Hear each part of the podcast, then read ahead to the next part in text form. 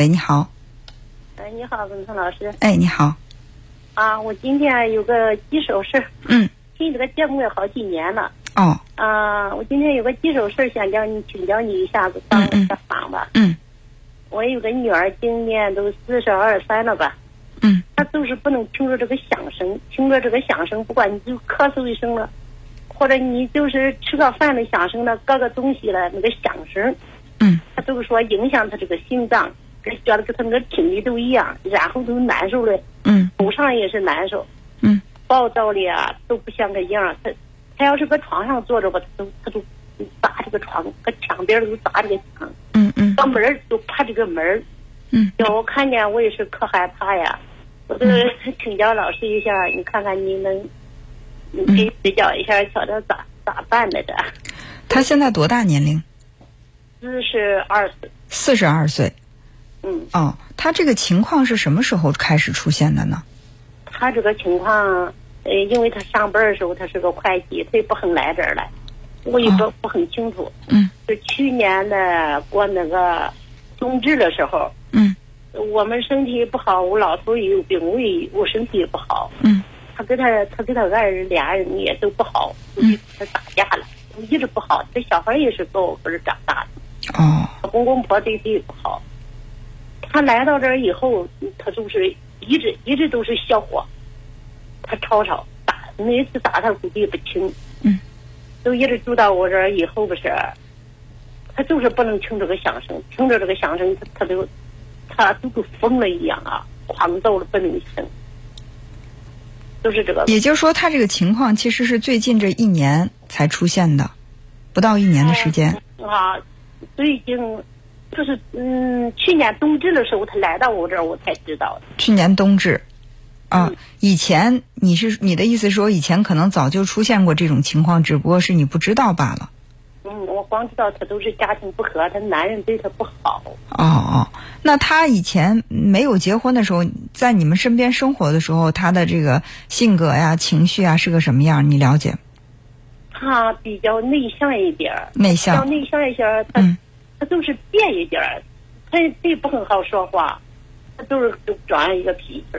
你说这个变一点，也就是说他就是稍微有点偏激、偏执，是不是这个意思？犟，嗯。啊啊，嗯，呃，那么就是他平时在处理问题的时候不灵活，就是你说的是比较犟嘛，就是喜欢钻牛角尖儿，咱说的这个意思是吧？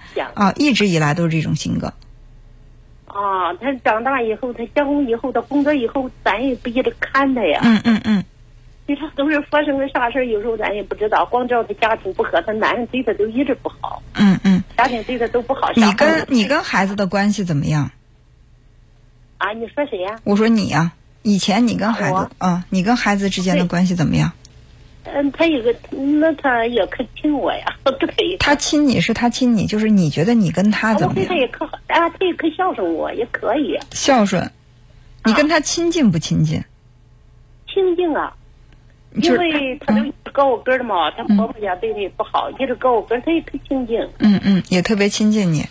小的时候，这个成长过程也比较顺利，也没有什么波折呀，或者说离开你们在独自在外生活的这种经历。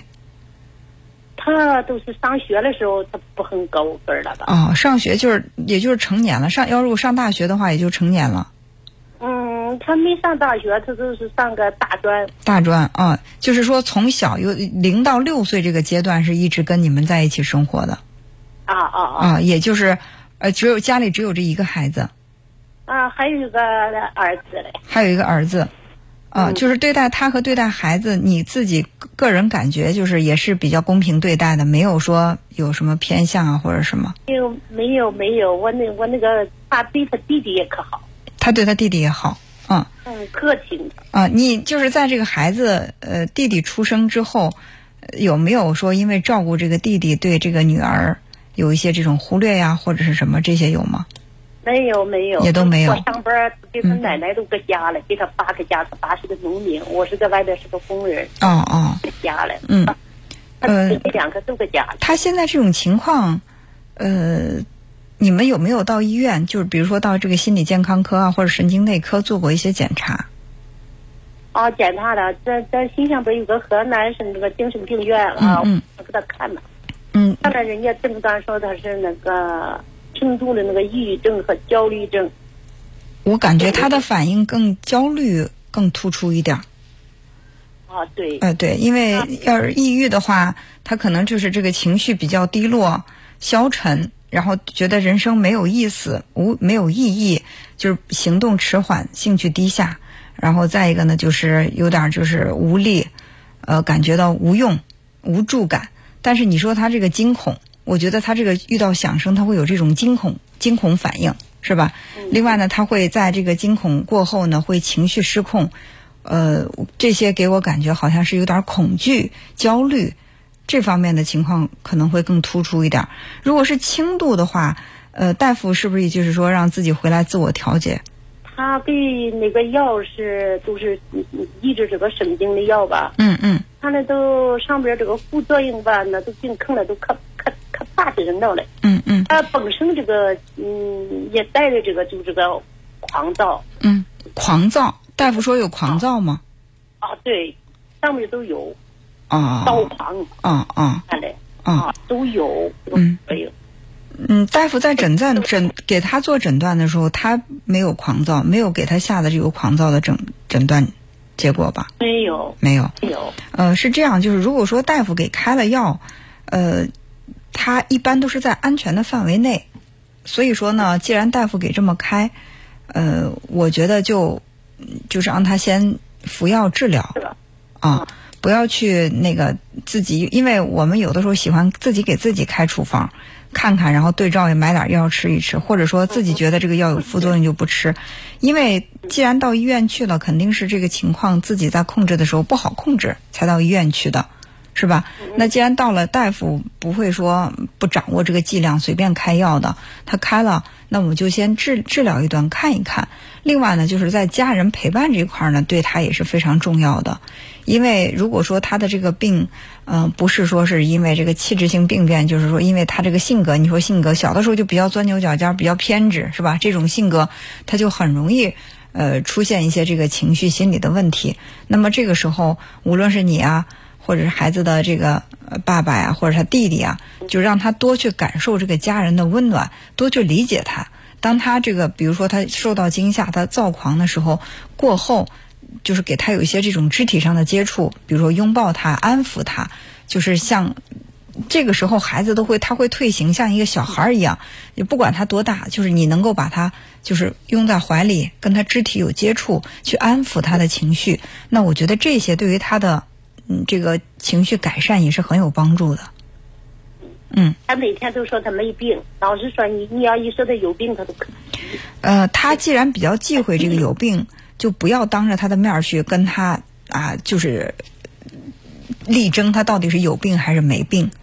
不管有病没有病，呃，就是病，每个人都会生病，谁也不敢说这一辈子不生病。他只是可能不想让你说觉得他不正常，对，所以就淡化这个不正常。就是说，你比如说抑郁啊也好，焦虑也好，这个神经症，他可能他只是说这个情绪或者是。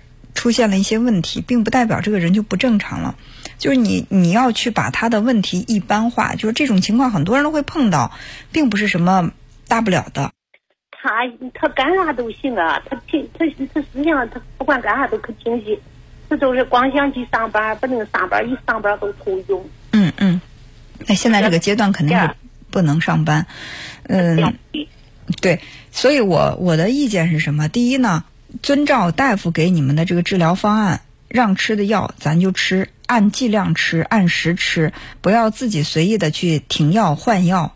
呃，因为呃，这个心理的疾病跟躯体的疾病一样，就是它达到你比如说小一些小感冒，我们扛一扛自己扛过去了，是吧？但是感冒如果严重的话，你不管它，它可能会发展成心肌炎，都有可能。那这个心理上的病也是一样的，呃，那如果说在早期的时候，他遇到一些这种小挫折，大家有一个疏导的方法，可能他就他就痊愈了。但是如果说长期就是形成了这种比较偏执的、比较执拗的这种性格，在加上这个家庭婚姻生活不幸福，跟这个爱人之间有冲突，他会更加的有这种不安感。所以这个时候，那严重到一定程度需要吃药的时候，我们不要去回避这个事儿。